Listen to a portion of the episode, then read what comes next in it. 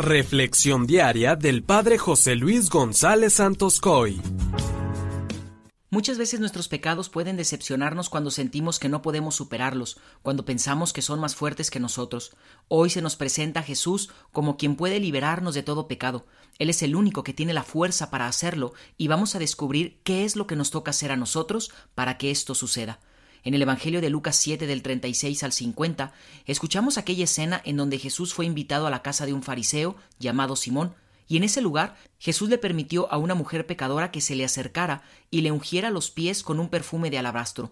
Aquella mujer besó sus pies con profundo amor, comenzó a llorar y enjugó sus pies con las lágrimas que brotaban de ese corazón arrepentido. Sabemos muy bien que lo que sucedió en aquel lugar suscitó un gran escándalo entre los presentes, debido a lo que Jesús le había permitido a aquella mujer, pero ahí está la gran enseñanza. Jesús enseñó a los presentes que a aquella mujer se le perdonaron muchos pecados porque había amado mucho.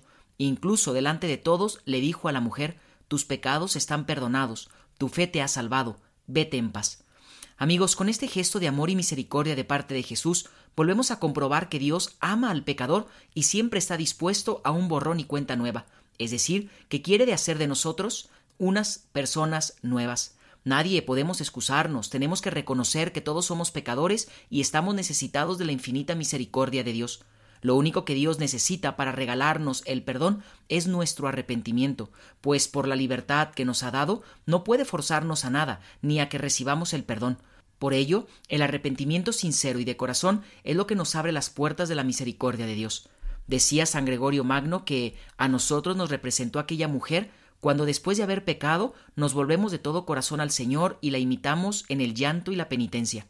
Nunca olvidemos que nuestro arrepentimiento sincero es nuestra muestra de amor a Dios.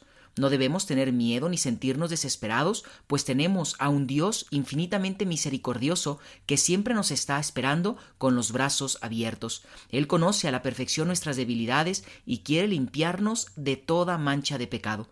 Debemos siempre tener presente que Dios nos espera y debemos aprender a confiar en su amor. Decía San Juan Crisóstomo que más que el pecado mismo irrita y ofende a Dios que los pecadores no sientan dolor alguno de los pecados. Yo creo que hoy sucede todo lo contrario a lo que se decía hace muchos años, ya que hace años mucha gente veía el demonio en todos lados y todo lo consideraban pecado, pero hoy hemos ido al otro extremo, en donde muchos piensan que Dios ni existe y nada es pecado. Pero también de este Evangelio debemos adoptar la actitud misma de Jesús frente a los pecadores, ya que muchas veces podemos caer en juzgar fácilmente las caídas de los otros y no tenerles tolerancia ni compasión. Debemos aprender a ser tolerantes y ayudar a los pecadores para que se puedan levantar de sus caídas con prontitud y confianza en la misericordia de Dios. Que la bendición de Dios Todopoderoso, que es Padre, Hijo y Espíritu Santo, descienda sobre ti y permanezca para siempre. Amén.